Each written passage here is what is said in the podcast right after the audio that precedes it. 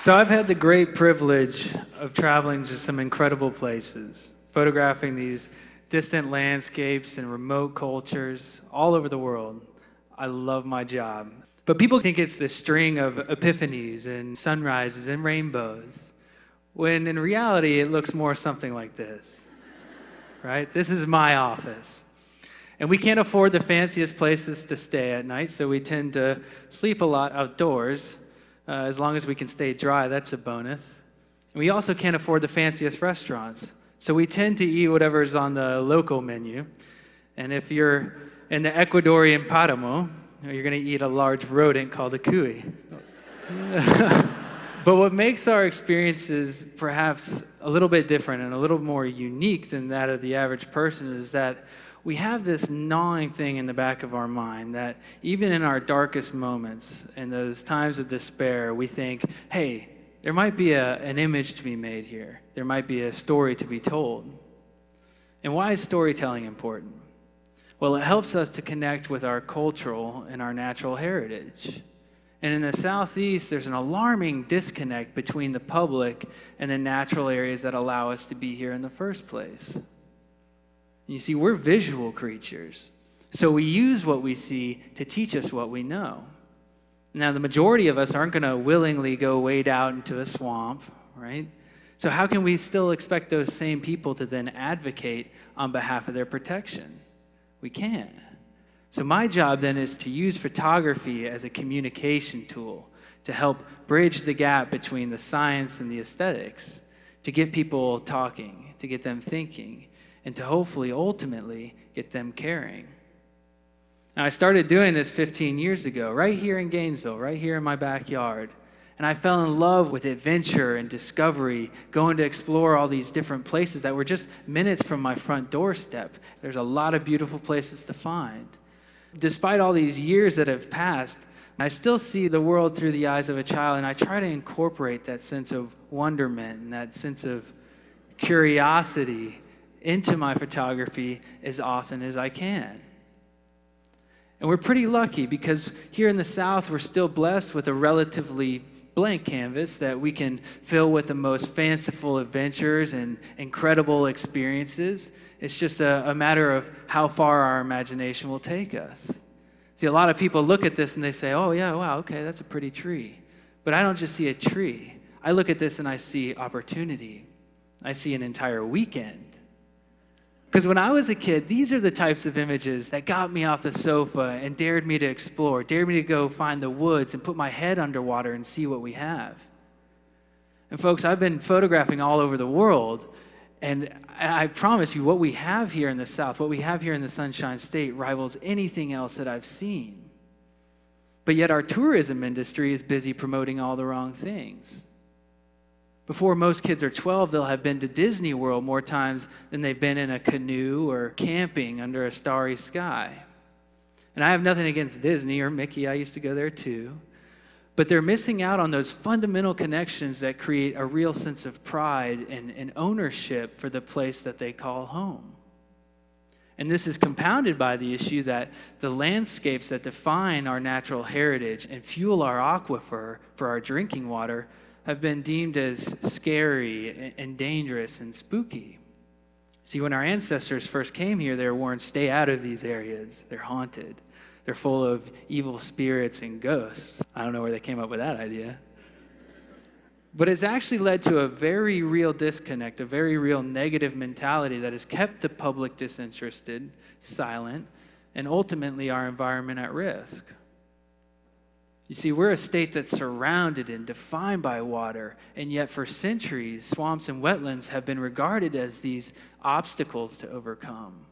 And so we've treated them as these second class ecosystems because they have very little monetary value, and of course, they're known to harbor alligators and snakes, which I'll admit, you know, these aren't the most cuddly of ambassadors. so it became assumed then that the only good swamp was a drain swamp and in fact, draining a swamp to make way for agriculture and development was considered the very essence of conservation not too long ago. But now we're backpedaling because the more we come to learn about these sodden landscapes, more secrets we're starting to unlock about interspecies relationships and the connectivity of habitats, watersheds, and flyways. Now, take this bird for example. This is the prothonotary warbler. I love this bird because it's a swamp bird through and through, swamp bird.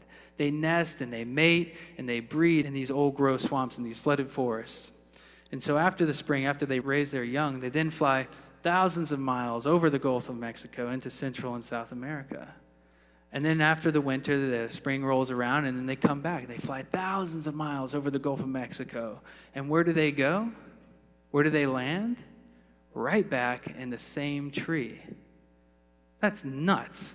This is a bird the size of a tennis ball. I mean, that's crazy. I use a GPS to get here today, and this is my hometown, right? so that's, that's crazy. But so what happens then when this bird flies over the Gulf of Mexico into Central America for the winter, and then the spring rolls around and it flies back, and it comes back to this a freshly sodded golf course. You know, this is a narrative that's all too commonly unraveling here in this state. And this is a natural process that's occurred for thousands of years, and we're just now learning about it. So you can imagine all else we have to learn about these landscapes if we just preserve them first. Now, despite all this rich life that abounds in these swamps, they still have a bad name. Many people feel uncomfortable with the idea of wading into Florida's Blackwater. I can understand that. But what is what I loved about growing up in the Sunshine State is that for so many of us, we live with this latent but very palpable fear that when we put our toes into the water, there might be something much more ancient and much more adapted than we are. Knowing that you're not top dog is a welcome discomfort, I think. I mean, how often in this modern and urban and digital age do you actually get the chance to feel vulnerable or consider that the world may not have been made for just us? So, for the last decade, I began seeking out these areas where the concrete yields to forest and the pines turn to cypress. And I viewed all these mosquitoes and reptiles, all these discomforts, as affirmations that I'd found true wilderness. And I embraced them wholly. Now, as a conservation photographer obsessed with Blackwater, it was only fitting that I'd eventually end up in the most famous swamp of all the Everglades growing up here in north central Florida, I always had these enchanted names. Places like Loxahatchee and Fakahatchee, Corkscrew, Big Cypress. I started what then turned into a five year project to hopefully reintroduce the Everglades in a new light, in a more inspired light. But I knew this was going to be a tall order because here you have an area that's roughly a third the size of the state of Florida. It's huge. And when I say Everglades, most people are like, oh, yeah, yeah, the national park. But the Everglades is not just a park, it's an entire watershed. Entire watershed, starting with the Kissimmee chain of lakes in the north. And then, as the rains would fall in the summer, these downpours, it would flow into Lake Okeechobee. And Lake Okeechobee would fill up and then it'd overflow its banks. And it'd spill southward ever slowly with the topography and get into the river of grass, the sawgrass prairies, before meeting into the cypress sloughs until going further south into the mangrove swamps. And then finally, finally reaching Florida Bay.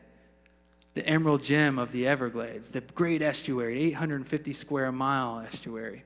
So, sure, the, the national park is the southern end of this system, but all the things that make it unique are these inputs that come in, the fresh water that starts 100 miles north. So, no manner of these political or, or invisible boundaries protect the park from polluted water or insufficient water. And unfortunately, that's precisely what we've done over the last 60 years, we have drained, we have dammed, we have dredged the Everglades to where now only one third of the water that used to reach the bay now reaches the bay today. And so this story is not all sunshine and rainbows, unfortunately. For better or for worse, the, the story of the Everglades is, is intrinsically tied to the peaks and the valleys of mankind's relationship with the natural world. But I'll show you these beautiful pictures because it gets you on board. And while I have your attention, I can tell you the real story is that we're taking this and we're trading it for this at an alarming rate. And what's lost on so many people is the sheer scale of which we're discussing. because the Everglades is not just responsible for the drinking water for 7 million Floridians. Today, it also provides agricultural fields for the year round tomatoes and oranges for over 300 million Americans.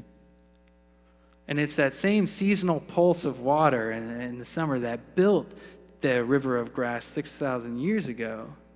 Ironically, today is also responsible for the over half a million acres of the endless river of sugarcane. These same fields that are responsible for dumping exceedingly high levels of fertilizers into the watershed, forever changing the system. But in order for you guys not to just understand how this system works, but to also get personally connected to it, I decided to break this story down into several different narratives. And I wanted that story to start in Lake Okeechobee, the beating heart of the Everglades system. And to do that, I, I picked an ambassador, an iconic species. And this is the Everglades snail kite. It's a great bird. And they used to nest in the thousands, thousands in the northern Everglades. And then they've gone down to around 400 nesting pairs today. And why is that? Well, it's because they eat one source of food, an apple snail, about the size of a ping pong ball, an aquatic gastropod. And so, as we started damming up uh, the Everglades, as we started diking Lake Okeechobee and draining the wetlands, we lost the habitat for the snail, and thus the population of the kites declined. And so I wanted a photo that would not only communicate this relationship between wetland, snail, and bird, but I also wanted a photo that would communicate how, how incredible this relationship was and how very important it is that they've come to depend on each other, this healthy wetland and this bird. And to do that, I brainstormed this idea. I started sketching out these, uh, these plans to make a photo. And I sent it to the wildlife biologist down in Okeechobee. And this is an endangered bird, so it takes special permission to do. And so I built this submerged platform that would hold snails just right under the water. And I spent months planning this, uh, this, this crazy idea. And I took this platform down to Lake Okeechobee, and I spent over a week in the water waiting waist deep from nine hour shifts from dawn until dusk to get the one image that I thought might communicate this. And here's the, the day that it finally worked. After setting up the platform, I look off and I see a kite coming over the cattails. And I see him scanning and searching. And he gets right over the trap. And I see that he's eating it. And he beelines, he goes straight for the trap. And in that moment, all those months of planning, waiting, all the sunburn, mosquito bites, suddenly they're all worth it. oh my gosh. I can't believe it. Uh, you can believe how excited I was when that happened. But what the idea was is that for someone who's never seen this bird and has no reason to care about it, the idea is that these photos, these new perspectives, will help shed a little new light on just one species that makes this watershed so incredible, so valuable, so important. Now, I know I, I can't come here to Gainesville and talk to you about animals of the Everglades without talking about gators. I love gators. I grew up loving gators. My parents always said I had an unhealthy relationship with gators. But what I like about them is that they're like the freshwater equivalent to sharks. They are feared, they're hated, and they are tragically misunderstood. Because these are a unique species. They're not just apex predators. In the Everglades, they are the very architects of the Everglades. Because as the water drops down in the winter during the dry season, they start excavating these holes called gator holes. And they do this because as the water drops down, they'll be able to stay wet and they'll be able to forage. And now this isn't just affecting them, other animals also depend on this relationship, so they become a keystone species as well. So, how do you make an apex predator, an ancient reptile, at once look like it dominates the system, but at the same time look vulnerable? Well, you wade into a pit of about 120 of them, and you hope that you've made the right decision. Still have all my fingers, it's cool. But I understand. I know I'm not going to rally you guys. I'm not going to rally the troops to save the Everglades for the Gators. It won't happen because they're so ubiquitous. We see them now. They're one of the great conservation success stories of the U.S. But there is one species in the Glades that no matter who you are, you can't help but love to, and that's the roseate spoonbill. These birds are great, and they've had a really tough time in the Everglades because they started out with thousands of nesting pairs in Florida Bay, and at the turn of the 20th century, they got down to two. Two nesting pairs. And why? That's because women thought they looked better on their hats than they did flying in the sky. But then we banned the plume trade. We banned it. and their numbers started rebounding. And as their numbers started rebounding, scientists began to pay attention. They started studying these birds. And what they found out is that these birds' behavior is intrinsically tied to the annual drawdown cycle of water in the Everglades, the thing that defines the Everglades watershed. And what they found out is that these birds started nesting in the winter as the water drew down because they're tactile feeders, so they have to touch whatever they eat. And so they wait for these concentrated pools of fish to be able to feed enough to feed their young. So these birds became the very icon of the Everglades, an indicator species of the overall health of the system. And just as their numbers were rebounding in the mid 20th century, shooting up, you know, to 900, 1,000, 1,100, 1,200, just as that started happening, we started draining the southern Everglades. And we stopped two thirds of that water from moving south. And it had drastic consequences. And just as those numbers started reaching their peak, unfortunately today, the real spoonbill story, the real photo of what it looks like, is more something like this.